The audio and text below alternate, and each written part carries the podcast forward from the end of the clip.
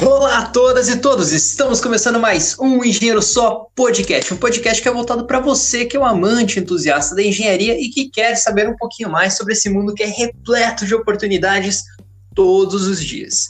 E no podcast de hoje eu estou aqui com a presença ilustríssima de André Durigan, que é engenheiro civil formado na PUC e que hoje ele está trabalhando numa obra que, vamos dizer, é uma obra extremamente importante para Curitiba e região metropolitana. Se você mora em Curitiba ou região metropolitana, você com certeza já ouviu falar dessa obra, que é a barragem do Miringuava.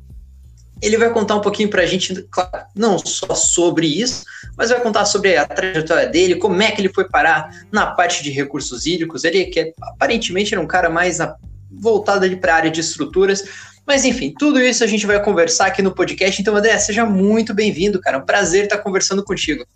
Muito obrigado, Henrique, pelo convite. Parabéns pelo podcast. Eu acho que agrega muito valor a nós, engenheiros, e, e quem está começando, quem pensa em fazer engenharia. Então, vamos lá.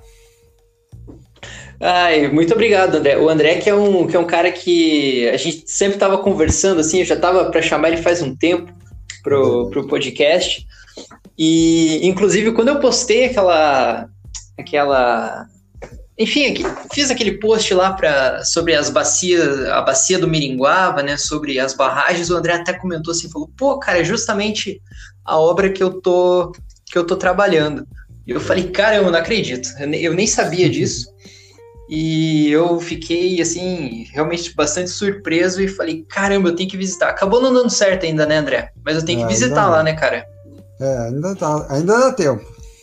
Ainda dá tempo? Ah, então é, tá bom. Não, é que a, agenda tá corrida, cara. Sabe como é, é que é, né? Ah, eu sei. Então, fica, então fica, fica difícil, mas, mas eu vou visitar lá, com certeza. Mas, André, cara, começa contando aí, cara, como é que, enfim, como é que você foi parar na engenharia? Você já era uma criança que gostava de montar e desmontar coisas, você era muito bom em física, matemática, te iludiram com essa, com essa coisa assim de uhum. falar, pô, se você é bom em matemática, você vai dar um excelente engenheiro, um ótimo. Daí você começou a somar letras e daí você viu que, enfim, era algo completamente diferente. Me conta, cara, um pouquinho da sua história, um pouquinho sobre você e, e realmente, né, como que você foi parar na engenharia? Então, é, primeiro, só sobre essa história sobre matemática e física que você falou, acho que isso é uma ilusão mesmo, porque quando a gente começa a entrar na, quando a gente entra na faculdade, a gente descobre o que, que é realmente estudar, né? Então, eu acho que isso induz a pessoa um pouco, mas não, não quer dizer o que, que é.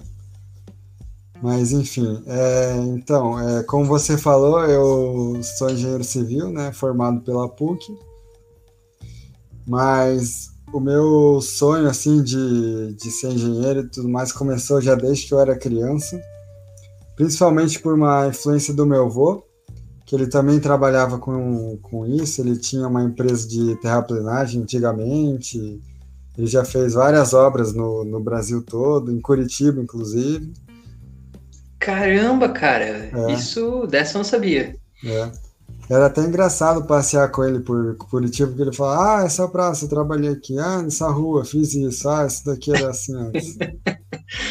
ai, ai, Mas... cara, isso é muito, isso é muito comédia. É. Meu, meu avô muito... também, meu avô, ele, ele tinha vidraçaria, né? Então, uhum. ele, ele trabalhou muitos anos na Cometa Vidros, cara. Não uhum. sei se, se você chegou se você chegou a conhecer, não, mas se você falar para teus pais, teu avô, com certeza eles conhecem. Essa cometa, cara, era tipo uma das maiores vidraçarias assim do, do, do sul uhum. do país. Era os caras eram muito grandes. E era uhum. aqui de Curitiba.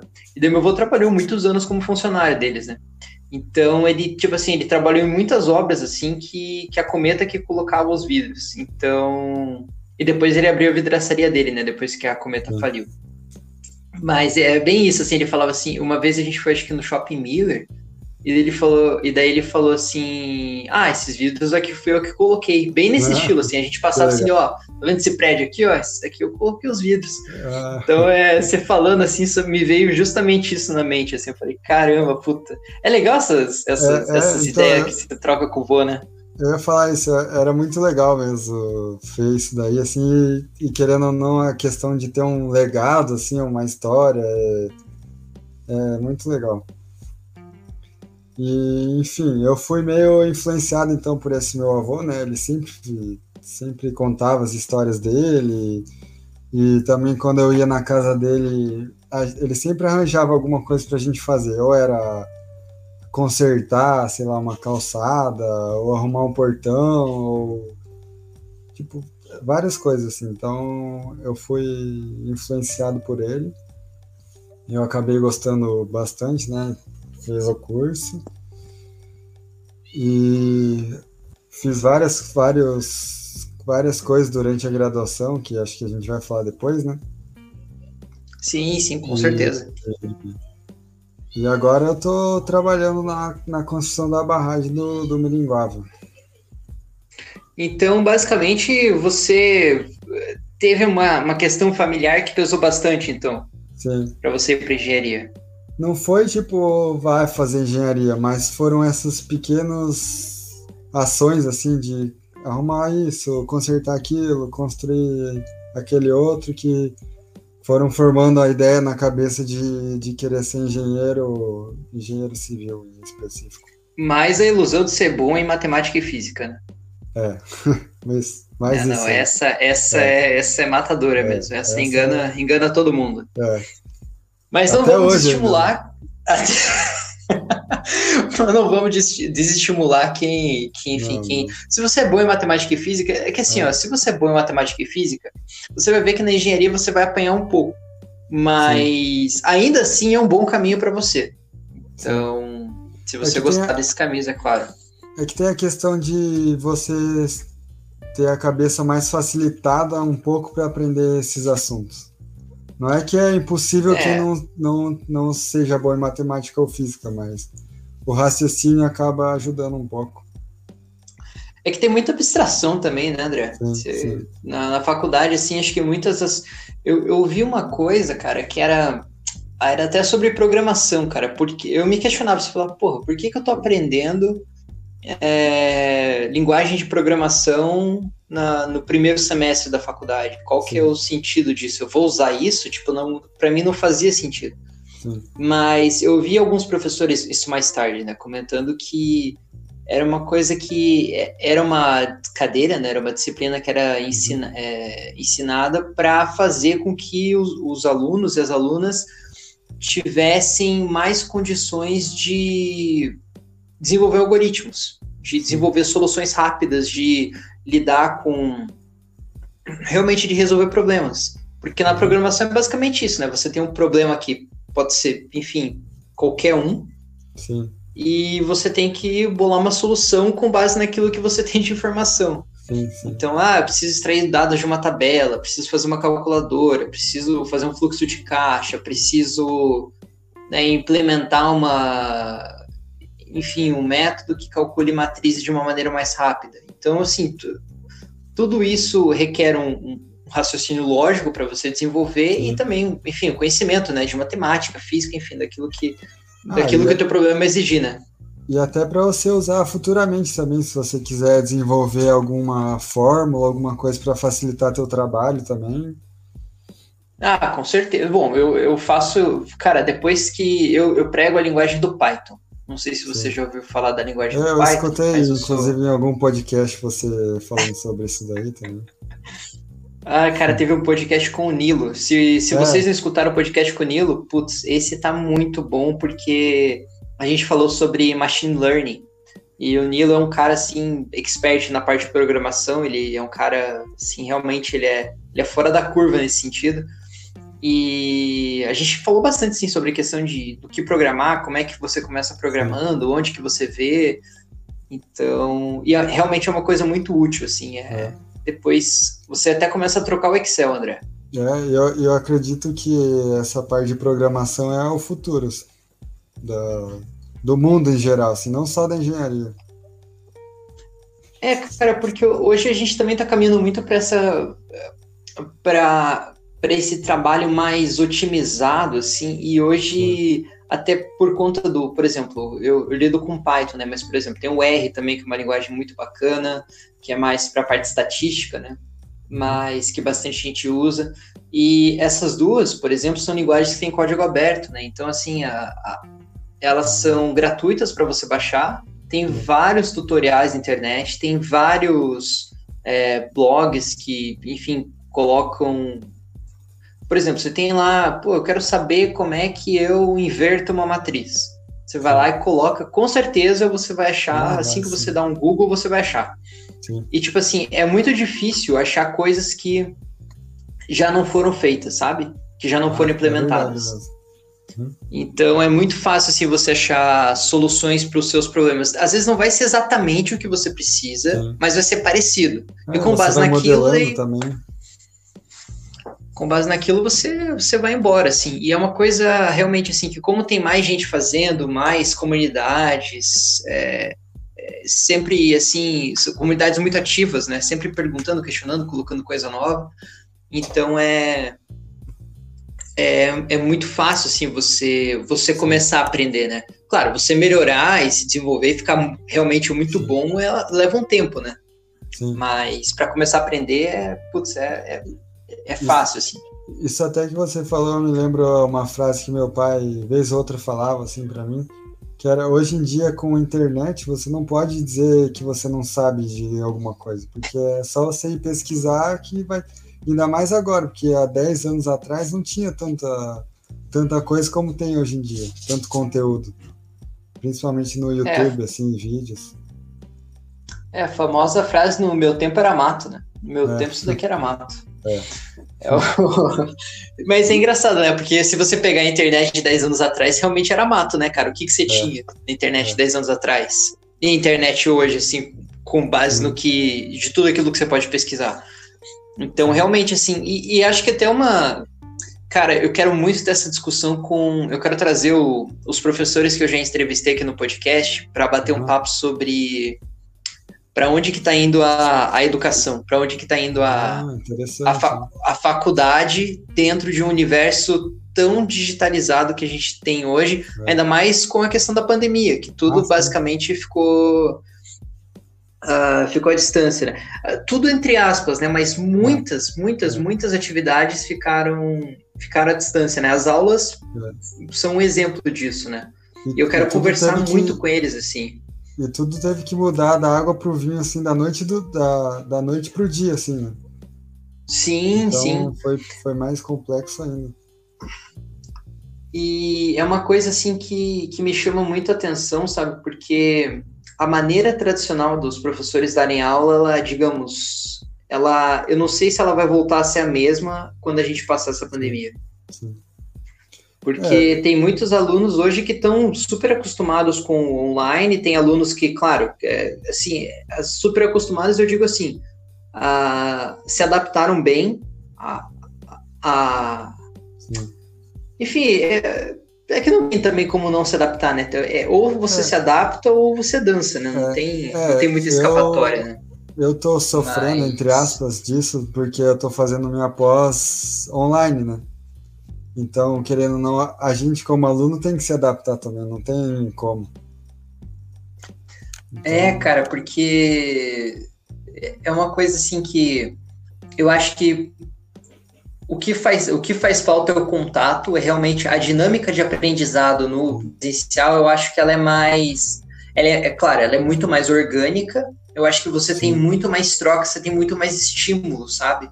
Para você, para você aprender. E no online, eu acho que parte para uma coisa meio autodidata, sabe? Sim. Tipo assim, é, eu vou pesquisar. Tipo assim, o professor explica as coisas, você fala, bom, ele falou isso, isso e isso, deixa eu dar um Google aqui. Daí você pesquisa, ah, ele falou isso, isso e isso, o material é xxx, é. vou estudar depois da aula, enfim. Tem, é, é parece que, tipo assim, no, no online, assim, o, é, o autodidatismo, ele prevalece em relação a esse Sim. aprendizado orgânico? Pelo menos é, é, a impressão que, que, que eu tenho, assim. Porque eu confesso pra você, é, né? é difícil prestar atenção, cara. É, é difícil. É, a aula tem que ser, querendo ou não, ela tem que ser mais dinâmica, né? Para prender a não. atenção do, da, do aluno, porque você no computador, no celular, vendo aula, para você perder seu foco com algum outro assunto é não piscar de olhos. Nossa, nossa senhora, cara, o gato miou, eu já, é. já tô em Nárnia. Sim, é. já tô em Nárnia, cara. E no, sei lá, no presencial ainda tem um professor para atacar um giz em você, Sim. enfim, fazer é. alguma coisa assim, né? Sim. Ai, ai. Mas até, até, nossa, a gente viajou né, no assunto, a gente é. foi parar nessa questão de, enfim, tudo para dizer que eu ia que eu ia chamar, eu quero chamar os professores para discutir justamente isso, cara. Eu acho que vai ser muito massa assim trocar essa essa essa ideia com eles. Mas André, durante durante a graduação daí depois você você passou no vestibular da PUC, daí você cursou a PUC. E você já tinha alguma ideia, assim, tipo, do, do que que você iria seguir, assim, na... Quando você já estava na engenharia civil, você falou, cara, eu quero ser engenheiro de estruturas, eu quero fazer prédio, quero uh, mexer com a parte de solos, até por Sim. conta da terraplenagem. Qual que foi a... Qual então, foi a tua ideia? É, acho que logo no, no, no, primeiro semestre, assim, a gente tem uma matéria lá que é a introdução, né, engenharia civil e tudo mais.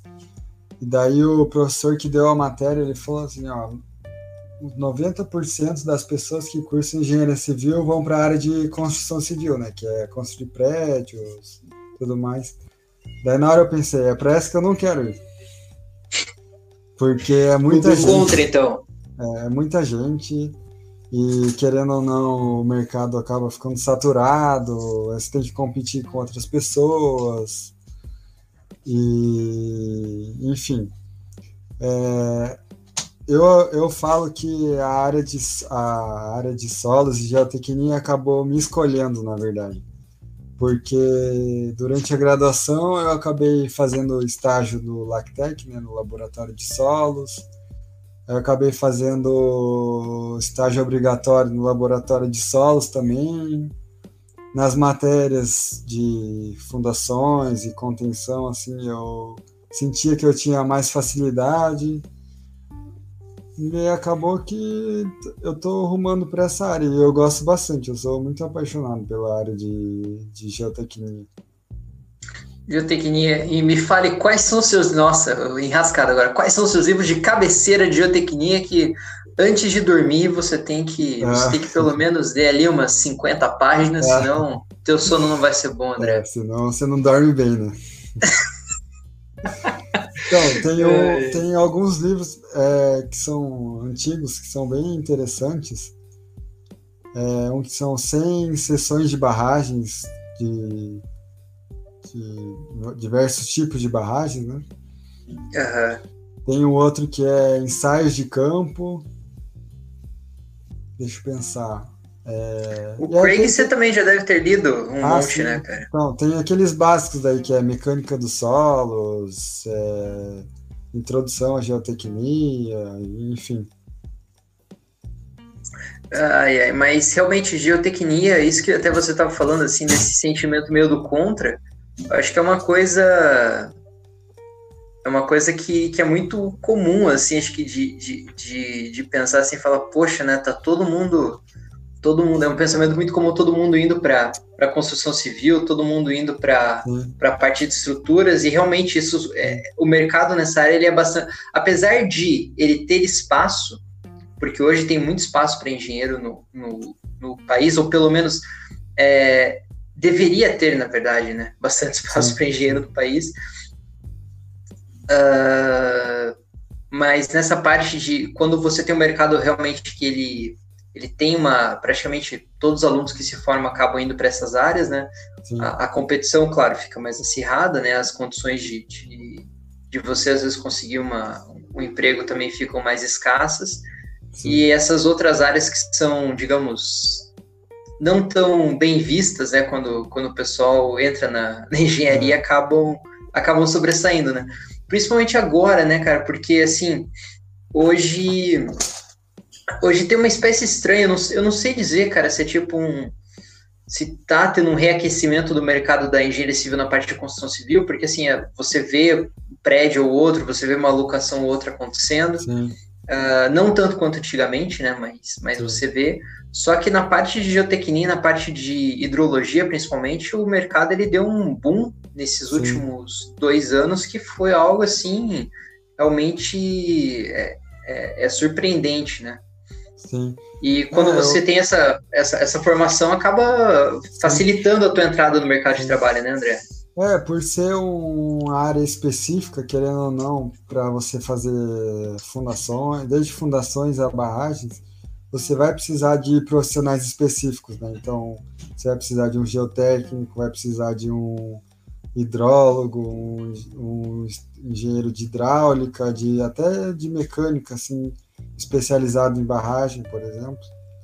Então, é, é muito bom. Eu, eu acredito que é muito bom porque o Brasil, de forma geral, tá, tá melhorando aos poucos. É, eu acho que nessa, nessa questão até de. É, é, muito complicado, né? Às vezes você vê, porra, tipo, a pessoa é formada em engenharia, curs, cursou ali pô, cinco anos, seis, enfim, sete, dependendo aí. Tem o, cada um tem seu tempo, é. mas cursou esse tempo e, digamos, é, hoje tem que às vezes exercer uma outra profissão uh, que não a de engenheiro ou de engenheira, e não necessariamente porque ela é. ela não gosta de engenharia, mas por necessidade mesmo. Sim, sim. E, e, isso é uma realmente é um, é um, reflexo assim bastante complicado. Eu acho que eu acho que alguns anos atrás isso tava tava um pouco pior. Agora parece ah, que de, tá dando uma, uma, uma melhorada. Mas realmente assim é engraçado se você for pensar assim, o, o país ele precisa de muitos engenheiros, muitas engenheiras. Uh, eu acredito realmente que tem espaço para todo mundo, mas parece que ainda tem uma coisa que demora, né, André? Demora para essas oportunidades aparecerem, para essas vagas surgirem. Eu acho que a questão de experiência conta bastante. Porque ah, também, também. hoje em dia eu percebo que tem muitas vagas que eles pedem pessoas com experiência. Isso até eu acho que eu escutei num podcast seu, um dos que eu escutei, que eles pedem pessoa com experiência, só que para eles providenciarem a experiência da pessoa, ninguém quer. Né? Então, isso ah, é, muito... é, que formar demora, né, André? É que formar. É que, é que também a gente, a gente, a gente ah, passou por recentes crises e hoje a gente também está tá vivendo uma, uma crise sem precedentes. E são, assim, eu acho que são poucas as empresas que estão que estão dispostos assim realmente a treinar, a, ah, sim, claro. a, a, formar um engenheiro, uma engenheira. Porque eu digo por mim assim que até eu tô hoje eu tô, tô na GHT e o pessoal tá tendo bastante paciência também comigo assim de, sim, sim. de realmente me treinar, explicar as coisas, o processo, sim. como é que funciona. E isso eu acho uma coisa muito bacana, cara, que é, é difícil você ter essas oportunidades, assim, essas oportunidades aparecerem para você, porque é aquela, é aquela velha história, né? Você vê lá na vaga do estágio, o estágio, o que, que ele pede? Ele pede três anos de experiência, um carro hum. e você ganhando mil reais por mês. É. Sem vale transporte. Então, é, e sem vale transporte ainda. Então é mil reais sendo muito generoso, né? É, mas. Mas realmente é uma, uma coisa bacana, assim, mas eu acho que tem tudo a ver com essa questão desses nichos que a gente comenta, porque quando você trabalha nesses nichos, é, é, é, difícil você, digamos, não ter as oportunidades, né? É mais específico ainda também, né? Também, também. É. Eu acho que essa mão de obra específica, ela, querendo ou não, ela acaba, ela, ela, ela sempre vai existir. Sempre, sim, sempre sim. vai ter uma necessidade de ter profissionais que atendam essas demandas é, particulares, né? O que, o que muda um pouco, acho que é a oscilação no mercado, que é, enfim, é. natural de, é, eu acho que eu acho que desde, desde que teve início da Lava Jato, assim, né, que querendo ou não, isso acabou influenciando bastante o, o crescimento do país. Se, aí o, o motivo dela, outra coisa, aí já é outro assunto, mas de, deles terem investigado as, as principais empresas do Brasil, se não do mundo, assim, acabou influenciando muito o mercado interno brasileiro, porque essas empresas tiveram que fazer cortes, tiveram que se ajustar à realidade que elas estavam vivendo, e isso acabou influenciando o mercado como um todo, não só de geotecnia, como de própria construção civil. É, acho que, acho que engenharia como um todo, né, André? Isso é. pega, pega muito mal, né? E é uma é realmente assim uma cascata de fatores assim que aqui é. não nos cabe emitir nenhum tipo de julgamento, mas que, que realmente a gente só está testando o fato de que o mercado ele, ele sofre com essas, com essas intervenções políticas, jurídicas, enfim, é. É, quaisquer que sejam, né, que estão fora do âmbito da engenharia propriamente dita.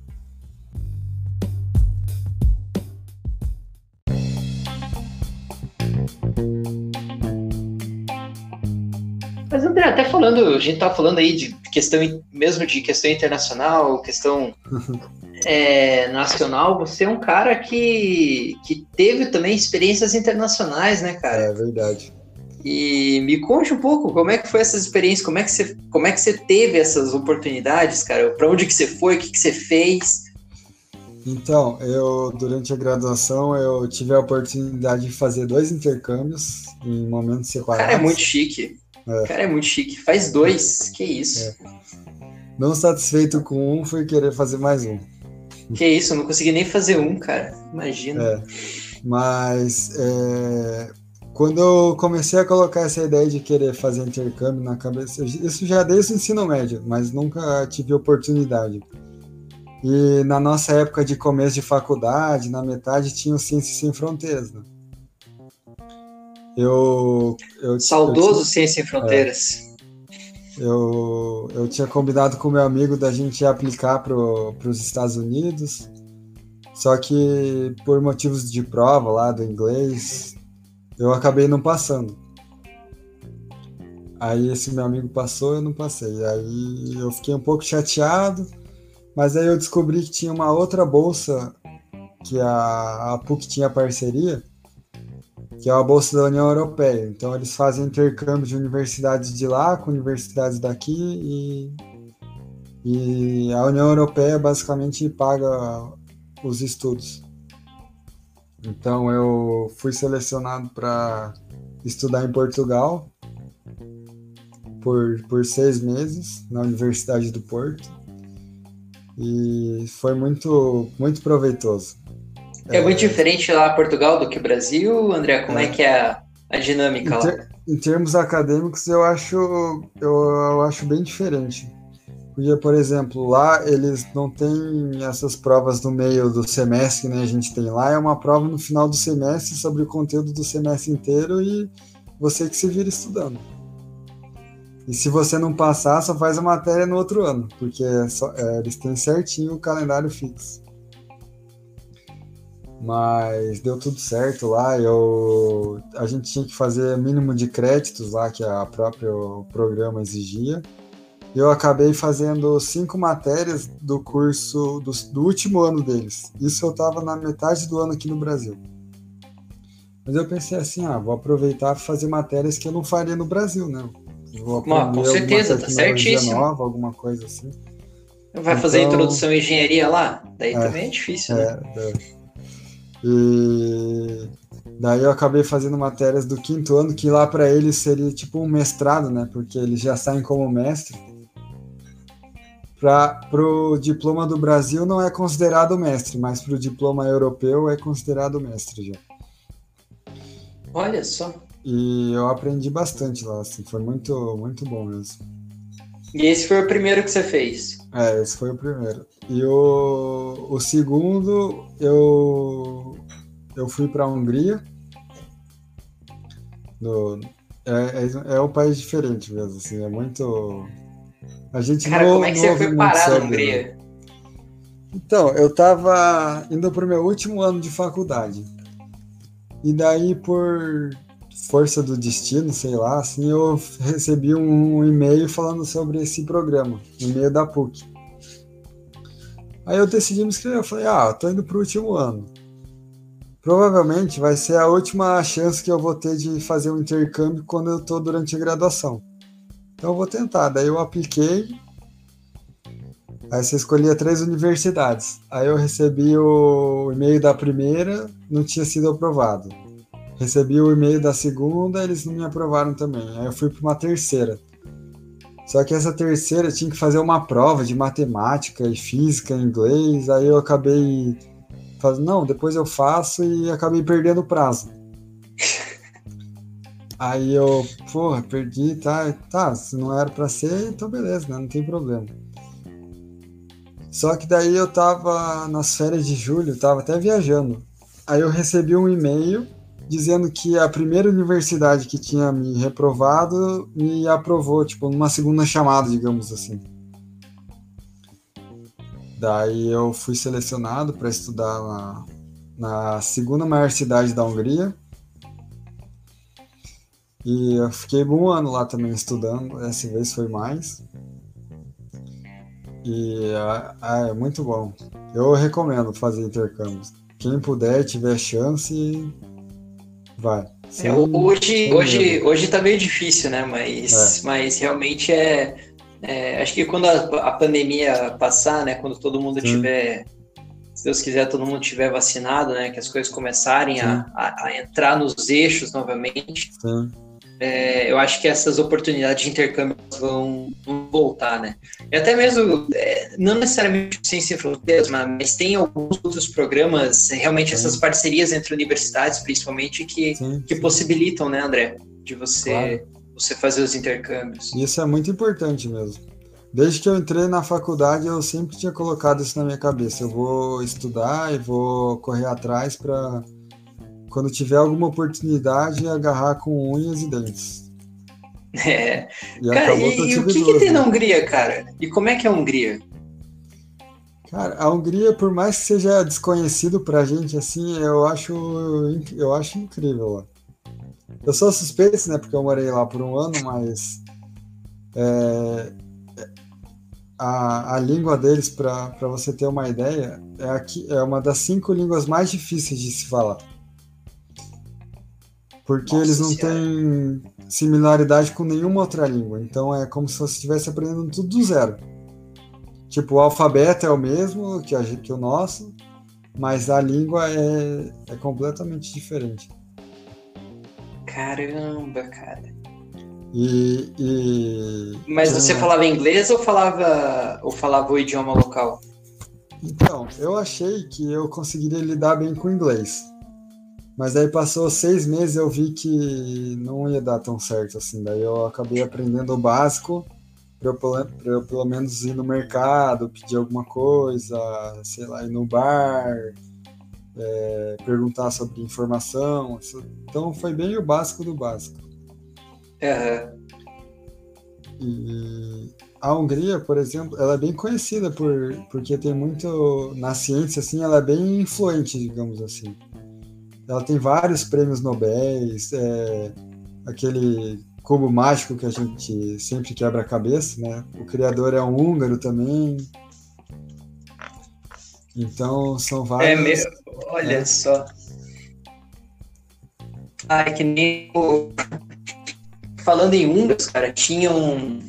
Não sei se você às vezes vê aquelas reportagens da revista Medium, é, tem, enfim, tem os artigos interessantes e, e, tinha um que falava da quantidade de, de húngaros que eram excelentes matemáticos, uhum. físicos e matemáticos. Tem um que, inclusive, o professor Bessa, eu não sei se ele vai ver esse podcast, mas eu, eu vou mandar para ele, que eu, inclusive, já entrevistei aqui.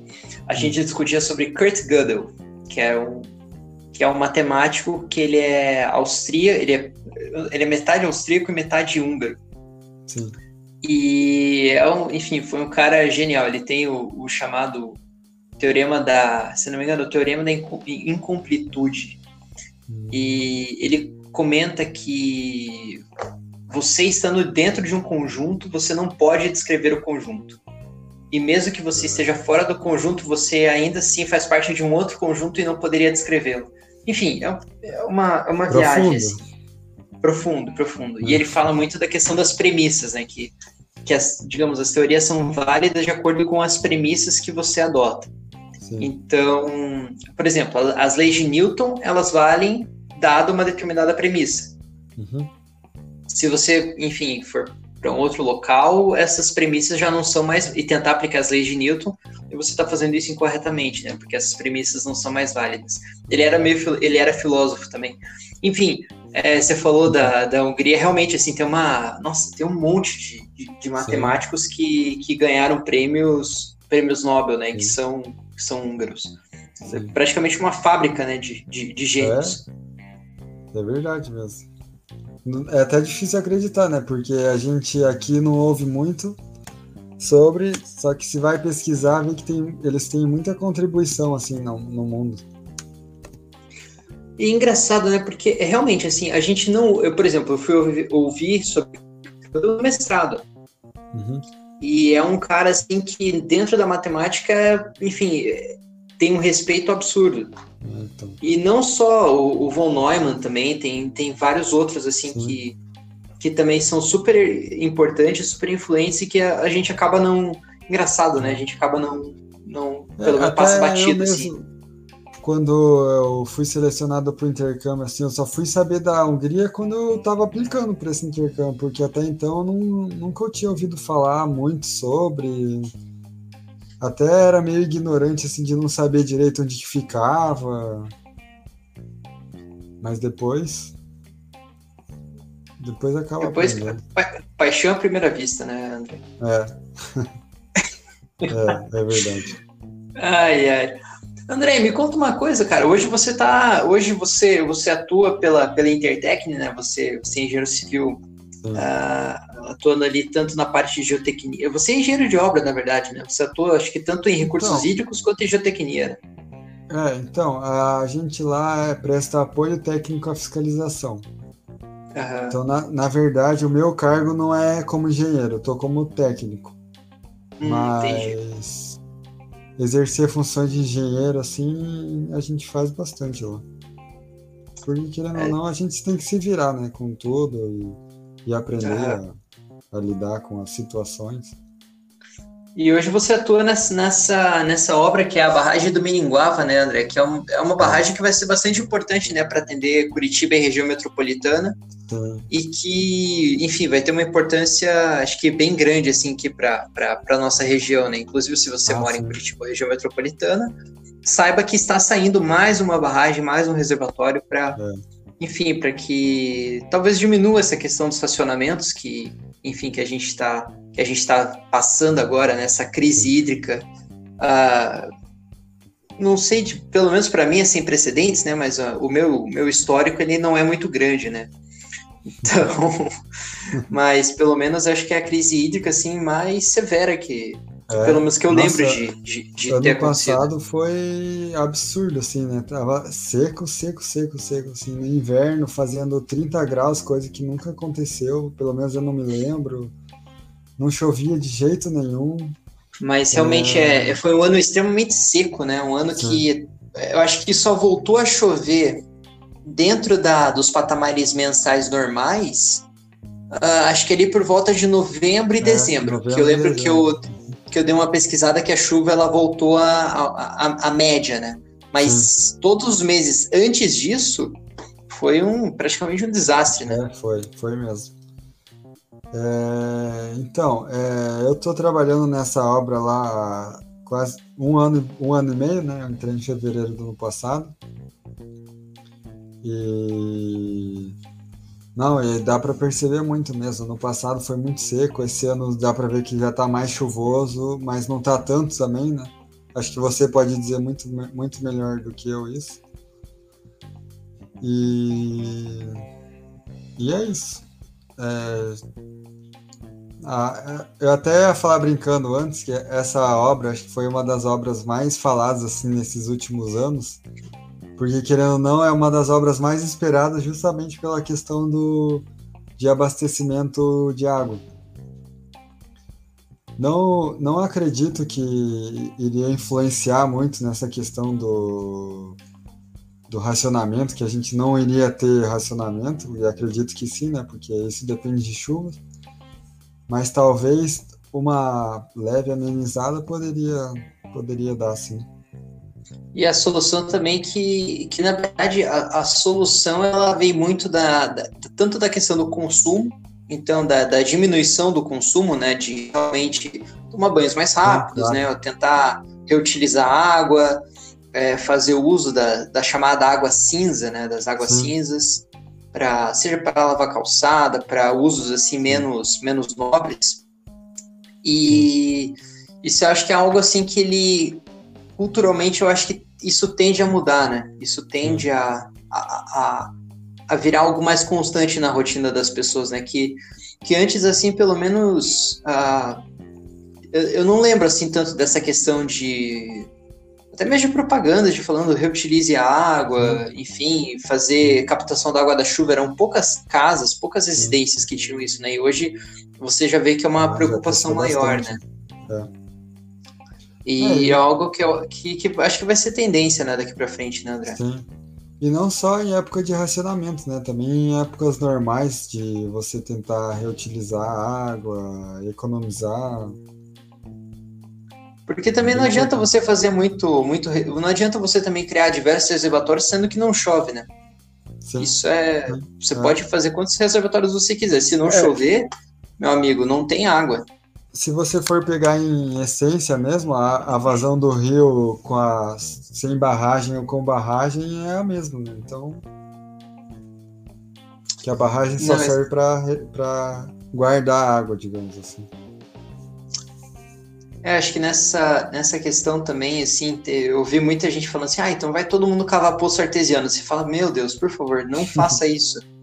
tem, tem, tem água do lençol freático não, não, não comprometa com essa, com essa água é. também, não, por favor. Ai, ai.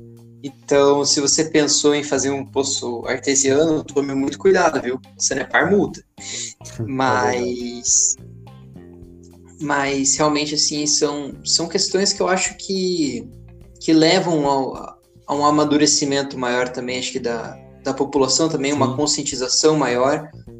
É. E eu acho que é importante ressaltar que apesar de ser uma obra que, que realmente ela vai, tenho certeza que ela vai ajudar uh, a abastecer mais pessoas, levar sim, sim. Uh, amenizar um pouco essas questões do racionamento, né? Espero que até ano que vem a gente a gente consiga normalizar essa situação com, por conta das chuvas, uh, mas que isso não, não elimina o fato de que as pessoas têm que também tomar certos cuidados né, com relação Sim, ao uso da água, que é, um, que é um bem finito, né? É, a gente tem a impressão que é um bem que, que nunca vai que nunca vai acabar, Sim. mas ele é, ele é finito. Então a gente é. tem que cuidar bem desse recurso. Sim. E que, conheci, e que engraçado, né, André? Você realmente cai nessa. mexer com essa parte de, de recursos hídricos também, né? Junta, é que acaba conversando bastante com a geotecnia, é, né? Claro. É, é, até engraçado, assim, que muita. No começo da obra, assim, e até durante, o pessoal fala assim que para ter uma obra desse porte, tão perto de uma cidade grande, né, como Curitiba, é muito, é muito difícil, porque geralmente obra de barragens, ou PCH, CGH, que seja, são mais no interior, mais afastados de cidades. Então, querendo ou não, isso contribui muito para ter uma experiência muito boa, assim, e, e, gratificante também, né, de poder aprender. E essa barragem, ela tem umas, tem, digamos, aspectos que são diferentes de outras barragens, ou, digamos, é um método construtivo, ele é semelhante, assim, ela tem alguma, alguma coisa, assim, que te chamou a atenção quando você, quando você começou a trabalhar lá? Então, é, ela é uma barragem de aterro compactado em solo, né? Então, é que essa experiência é a minha primeira experiência com barragens. Então, antes disso, eu não tinha tanta experiência, tanto conhecimento assim sobre como que faziam, de que jeito, os métodos construtivos e tudo mais. Mas é um é um, o método construtivo mais economicamente viável, digamos assim, porque você basicamente pega solo de um lugar, joga para o outro e a terra. Então, sim. é mais barato que concreto, por exemplo. Sim, sim. Só que na questão lá da obra, como é muito perto da serra, assim, é bem no pé da serra, tem a, a questão climática influencia bastante. Então, nesse caso, talvez se fosse uma barragem de concreto, fosse mais bem aproveitada do que uma de solo, justamente pela questão climática. Mas aí isso é questão de, de projeto, né? A gente, como está lá na obra, e até como engenheiro que gosta de, de entender mais o porquê das coisas, é uma, uma dúvida para levar mais para frente ou ter conversas informais, né? Ah, não, mas que massa, mas é bacana assim também, já, já conheci um pouquinho sobre a, a natureza da obra, né, para quem tá, tá curioso. e realmente é uma, uma obra bastante interessante para, é. enfim, para quem quiser pesquisar aí, é só dar um Google ou vai Sim. lá na página do Engenheiro Só que também eu escrevi é. um pouquinho sobre, sobre a obra. Teve uma matéria até que a, acho que a Tribuna do, do Paraná fez, que acho que foi uma, uma das matérias mais completas sobre a obra, assim, que eles estavam realmente explicando o porquê da obra estar tá daquele jeito na época, assim, falando sobre as condições climáticas, as umidades do solo, porque quem não sabe ou não está no dia a dia, às vezes só acompanha as notícias, acha que o pessoal lá da construtora tá, tipo, sentado numa cadeirinha de praia lá, pescando no rio, mas não é bem assim. É, a realidade de obra é, é um pouco é. diferente, né? Ainda mais quando você está trabalhando com, com obras desse, desse porte, né? Tem, tem hum. muitos, muitos, muitos outros fatores que, é. que impactam, né? Então, Bacana que você mencionou isso, André. Eu acho que é uma coisa, uma, uma coisa bacana assim, para gente, a gente salientar aqui, justamente dessa, das dificuldades que, que existem de você realizar uma obra, às vezes tanto pelo clima estar tá muito seco, ou até mesmo pelo clima estar extremamente chuvoso. É. Então você tem que lidar com o ônus, né, de, de, de ambas as situações, né? E é difícil você ter um meio termo, né? É, é difícil. Ainda mais ah, onde é a obra está localizada ali, é, é, bem complicado, né? Porque a chuva vem das serras. Aqui Nossa passa na senhora, serra já, já cai ali mesmo, então. E daí, é orográfica, é né? Tá, se não me engano. É, aí é que tá, porque daí chove ali onde a gente tá, aí chega em Curitiba, tá sol. daí fica difícil para você falar assim, é. pô, mas tava chovendo aqui, daí você fala, pô, é. mas aqui tava seco. É. Esses caras eram todos uns mentirosos mesmo. É. Complicado.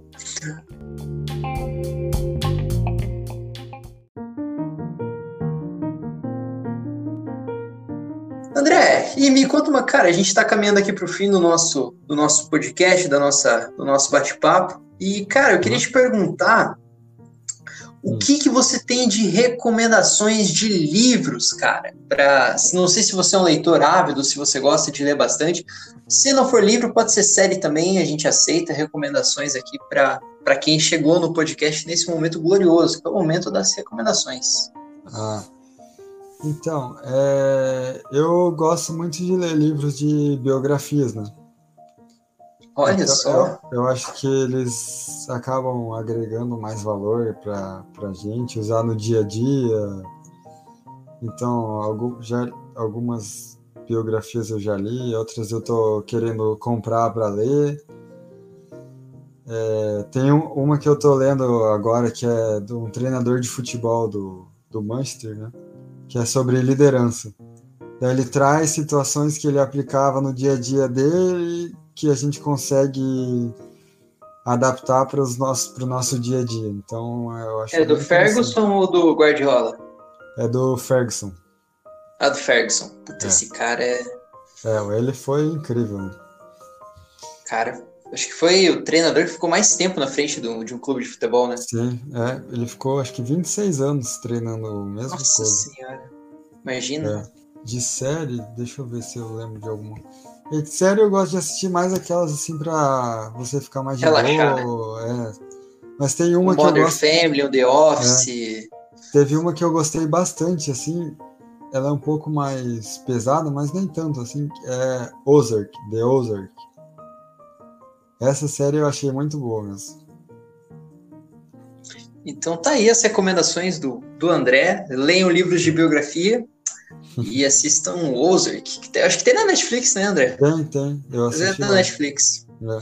Se bem que agora a gente também assina tudo, né? HBO Max, é, é Disney Plus, é, é, Netflix, é Amazon tudo Prime, cara. É tudo, nossa senhora, cara. É pra você ficar assim, sem dinheiro é, muito rápido. É, fácil. Tem que tomar cuidado. Ah, é. Mas, André, quero agradecer então a tua participação aqui no podcast, agradecer é, pela conversa, pelo bate-papo e também por tudo aquilo que você contribuiu aqui durante, durante essa nossa trocação de ideias. Então, ah, cara, muito... muito obrigado. Muito obrigado, Henrique. Eu gostei bastante. Eu acredito que, que o seu podcast tem, vem agregando muito valor a nós profissionais e até quem é quem é leigo quer saber mais sobre, quer entender o porquê das coisas.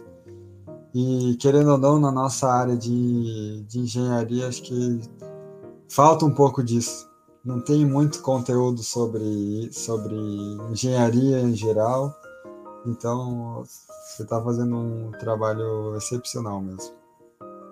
Pô, cara, muito obrigado. Eu agradeço pelas, pelas palavras, agradeço pela tua participação também, pela, enfim, realmente, é, isso que você fala, assim, é uma coisa que ajuda, pelo menos incentiva bastante, assim, a, a, até mesmo o que você disse agora, e antes até do, do podcast, né, que a gente Sim. já vem conversando faz um tempo, Sim mas é uma coisa que estimula bastante a, a, continuar com o projeto, né? De, enfim, de levar mais é informação, de, é, claro. de, de, trocar experiência também. E isso é tão bom para quem, quanto, tanto para quem está ouvindo quanto para mim, que eu consigo Sim. também assimilar a experiência de, de, das pessoas com as quais eu converso. Sim. E, enfim, com você não foi diferente. Então, André, cara, muito obrigado.